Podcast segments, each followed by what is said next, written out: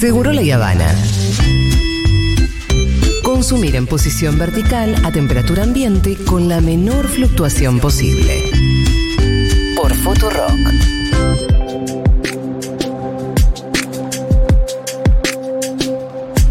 ¿Sabes que el otro día em, abrí el boletín oficial? No, mentira, yo no leí el boletín oficial. Pero se publicó en el boletín oficial algo que fue una buena noticia.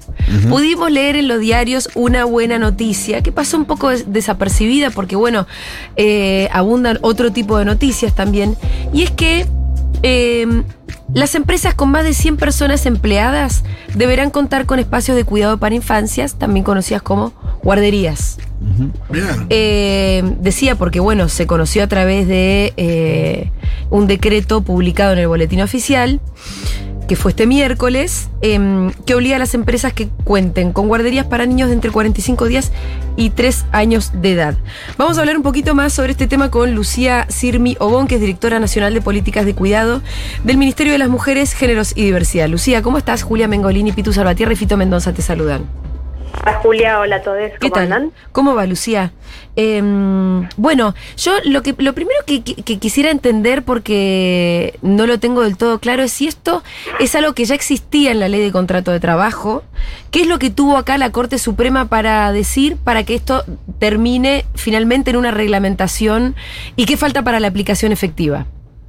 Bien, en la ley de contrato de trabajo lo que teníamos es desde hace 48 años un artículo que decía que dependiendo de determinada cantidad de mujeres empleadas, había que eh, habilitar espacios de cuidados para sus niños, asumiendo que la responsabilidad del cuidado era solamente de las trabajadoras mujeres, ¿no? Durante casi 50 años no se reglamentó ese artículo, es decir, no, se hacía efectivo eso, en parte obviamente por este un gran lobby empresario vinculado a ese tema, un, mito de que esto es un costo muy Ay, se está escuchando muy mal.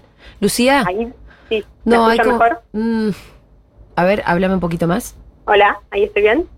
Ahí pareciera que estás mejor. ¿Hiciste algo distinto? Me, me moví de lugar, caminé un par de pasos. bueno, ahí pareciera eh, que te estamos enganchando mejor. Entonces, para recapitular un poco, vos lo que venías diciendo es, la ley de contrato de trabajo ya tenía una disposición, pero que apuntaba solamente a que hubiera guarderías donde había mujeres trabajando. Y por otra parte, lo que faltaba también era la reglamentación para poder hacer efectiva la aplicación. Exacto, como no estaba reglamentado, las empresas no se sentían obligadas a cumplir eso. Y hay que decir, durante muchas décadas, sobre todo las mujeres en sindicatos, abogaban porque se reglamentara esto, no necesariamente los varones, por esta distribución desigual de los cuidados que ya conocemos. Ahora con el fallo de la Corte, instruyó justamente al Poder Ejecutivo a que reglamente esto y cómo se reglamentó de forma más igualitaria, es decir, ya no importa si tenés trabajadoras o trabajadores, porque si no sería como una eh, un incentivo más para que no nos contraten a nosotras, ¿no? Claro. Pero que no, importa quién es la identidad de género de tus trabajadores o trabajadoras, tenés que tener un espacio de cuidado que podés asociarte con otras empresas para no, no hace falta que estés solamente en tu establecimiento, puede estar a dos kilómetros a la redonda y si no puede ser reemplazado por un subsidio a la contratación de una trabajadora de casa particular o de un jardín privado en el caso que vos no lo puedas resolver en tu empresa. Esto es re importante para que los trabajadores y trabajadoras que están escuchando sepan entonces. Si la misma empresa tiene distintas sedes, se las tiene que arreglar para y, entre las distintas sedes suman 100 trabajadores, se las tiene que arreglar con una guardería igual en, eh, en un radio de dos kilómetros cerca de todos los establecimientos es por, es por establecimiento de trabajo. Y no ah. necesariamente la misma empresa. Por ejemplo, puede ser que haya varias empresas en una misma manzana. Ah, perfecto. Y en total eh, coordinan para que haya un lugar compartido, así que no hace falta. Y también es importante eh, el hecho político que vos decías, ¿no? Que tiene que ver con que por primera vez estamos diciendo que las empresas también son responsables en la organización del cuidado, ¿no? Sí, Sí, por supuesto. Y además, en este caso, la organización igualitaria de los cuidados es algo que empezamos a, de alguna manera, a percibir y a exigir y a demandar como movimiento feminista. Una vez que vislumbramos que en realidad siempre las tareas de cuidados recaen sobre nosotras las mujeres. Y cuando somos trabajadoras, bueno, lo mismo. Fíjate cómo en realidad las guarderías tenían que estar donde había trabajadoras. Claro. Sí, sí.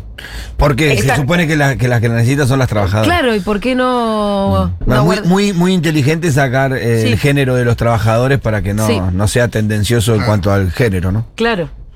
Es que si no se alimenta el, mito de que nosotras somos más costosas y nos discriminan y no nos contratan. Lo mismo con las licencias igualitarias, por eso estamos hablando de que queremos que sea la misma responsabilidad y la misma cantidad de días para que no haya un incentivo a que el empresario diga, no, ella me va a faltar, ella me va a tener que hacer construir el jardincito. Claro, las excusas, eso, pero es, es, ella suma también para la obligación de tener que hacer el jardincito. Cualquier trabajador varón también suma ahora para la obligación de tener que hacer eh, la guardería. Y además vos lo que decías es que si no se hace la guardería existe una obligación para pagar una suma no remunerativa a ese trabajador o trabajadora.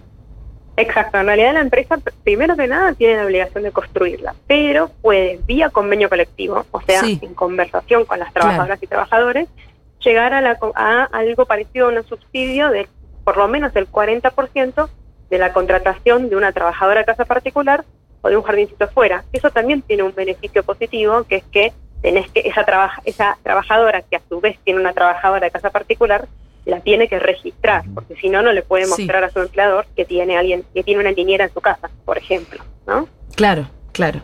Em, Lucía, vos sos directora nacional de políticas de cuidado. Estamos hablando con Lucía Sirmi Obón. Eh, ¿Qué otro tipo de proyectos existen en carpeta como para que empecemos a hacer una distribución más equitativa de, los, de las tareas de cuidado? Y hay dos cosas muy importantes. A ver. La, primera las anunció el presidente en la Asamblea Legislativa, que tiene que ver con dos anteproyectos de ley, uno de licencias igualitarias y otro de sistema integral de cuidados. El de licencias igualitarias lo que hace es decir que todas las identidades de género son igualmente responsables de la crianza, ya sea por nacimiento o por adopción de un niño o una niña desde el día 1. Lo que hace es, en un plazo de 8 años, ir acrecentando los días para personas gestantes y no gestantes hasta llegar a una responsabilidad igualitaria. Y eso, como decíamos antes, no solo reduce la discriminación que sufrimos nosotras en el mercado de trabajo, sino que mejora, primero, la calidad de las niñas que son cuidados, ¿no? Y segundo, también los derechos al cuidado de los varones, que hoy son prácticamente inexistentes, ¿no? Claro, totalmente. Em, bueno, suerte con eso. Sabes que desde acá, la verdad que vamos a estar apoyando ese tipo de agendas sin ninguna duda. Sí, es una agenda también para nosotros, decimos, es una agenda para la economía, sí. ¿no? El, sistema de cuidados es un montón de puestos de trabajo en un, en un sector que no se va a achicar, se va a agrandar cada vez más, porque cada vez va a haber más envejecimiento, más dependencia, se necesita de cuidadores y cuidadoras, y también creciendo el sector, y esto voy a la segunda política que me parece importante, que es el programa registrada, que justamente para que se registre a las trabajadoras de casas particulares y se apoye ese sector como se apoyó al ATP, al retro. Cualquiera que nos esté escuchando que tiene una trabajadora de casa particular, tiene que aprovechar este programa registrando en AFIP a su trabajadora, se subsidia entre el 30 y el 50% del salario durante seis meses y, con eso nosotros sabemos quién es la trabajadora, le abrimos una cuenta bancaria, le damos todos los derechos laborales que se merece. Bueno, a esto se suma también, en su momento lo comentamos, a em, al reconocimiento eh, por cuidado de los hijos para los aportes también, ¿no? Un año por hijo. Sí. Eh, que bueno, eso formó parte también de la gestión del Ministerio de Mujeres, entiendo que obviamente en colaboración con, con el ANSES. Em, ¿Sobre esa política hay algún tipo de, bueno, de evaluación que hayan hecho? Sí, ANSES ya estaba contando más, cerca ya de las 100.000 este, personas jubiladas este, a través de esto, que tiene que ver todo con lo mismo, ¿no? Porque porque no hay espacios de cuidado en el trabajo, es que nos salimos del mercado de trabajo, ¿no? Nos quedamos sin los años de aporte y después no nos podemos jubilar. Así que toda esta articulación de políticas es lo que nosotros llamamos un sistema. Son varias cosas al mismo tiempo. Tenés que redistribuir, reconocer, eh, y lo que más quisiera invitar en este, aprovechando este tiempo es a los varones a militar por este tema. Sí. Estos derechos son para ustedes. Absolutamente. Y, los necesitamos, porque el, otro día me preguntaban en una radio, bueno, pero ¿cómo nos salió esto antes? Y porque los varones no lo pidieron. Porque la verdad, en este mundo patriarcal, si ellos lo hubieran pedido, hubiera habido más espacio. Así que es el momento para que militen por eso. Además, la verdad es que yo siempre lo digo porque estoy convencida, si en los sindicatos, que es el lugar por excelencia donde están representados los derechos y las demandas de los trabajadores, no hay más mujeres o diversidades también ocupando espacios de decisión y de poder, entonces esas demandas nunca van a terminar de, de ser expresadas donde tienen que ser expresadas a través de proyectos de ley, de políticas públicas, ¿no?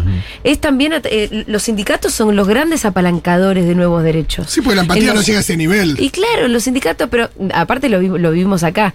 Cada vez que sacamos a algún este pope del sindicalismo y le preguntamos por cuestiones de género, se quedan pedaleando en el aire. ¿Qué, de tela? Dice, mi señor es muy bueno y le gusta estar en la casa. Sí, sí, sí sabes que también por eso es importante que las licencias sean obligatorias, porque si no también lo que pasa es que se adquieren estos derechos, pero los varones no los usan. Exacto, ah. exacto. Entonces, tiene que ser, no tiene que ver, para nosotras es una prohibición de trabajar la licencia por maternidad.